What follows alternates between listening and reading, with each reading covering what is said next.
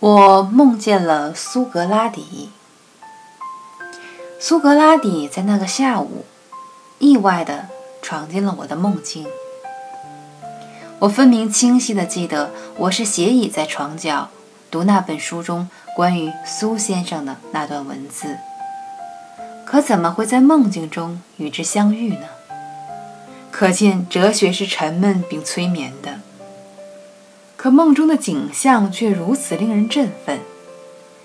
在古希腊的大都会雅典的繁华街头，苏先生并非真实的其貌不扬，他很帅。平时的话语使周遭的青年神情亢奋，可我却听不见。他的妻子桑迪普温柔体贴，常伴在伟大哲人的左右，使我不禁怀疑后人对他的描述的可信度。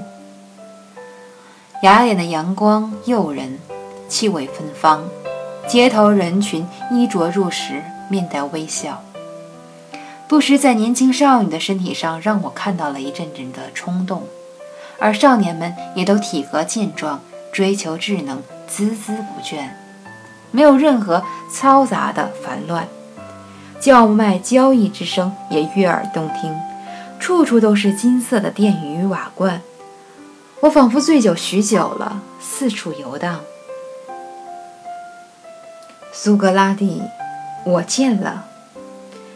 醒来时天近黄昏后，睡得太多了，可惜哲人的教诲一句都没听，光想着玩了。只依稀记得一句，他说：“我所唯一知晓的，就是。”我一无所知。一九九七年八月十四日。